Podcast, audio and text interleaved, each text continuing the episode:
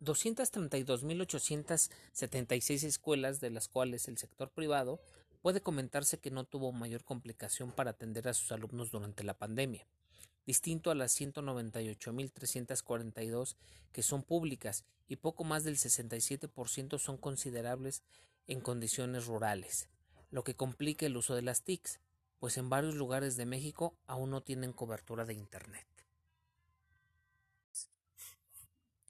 Así es, en México las familias adquieren la educación que les toca. Y esto es significativo. Quien puede pagar, hoy en día tiene educación.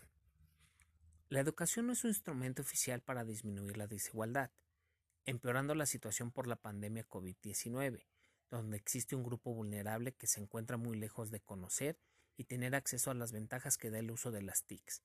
Actualmente hay una brecha poblacional que no se encuentra en un mundo globalizado.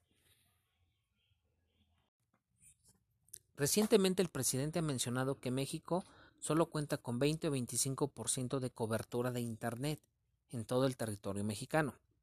Pero de acuerdo a los datos del INEGI, esta situación no es preocupante, o no deberíamos de tener la idea de que es una mala situación.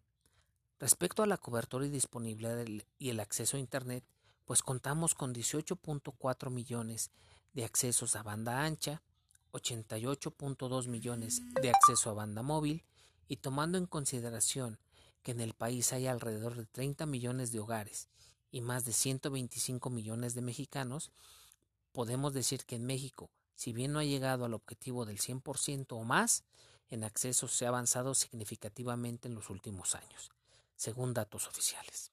En mi experiencia personal, hay poblaciones en México con problemas de cobertura, disponibilidad y acceso a Internet.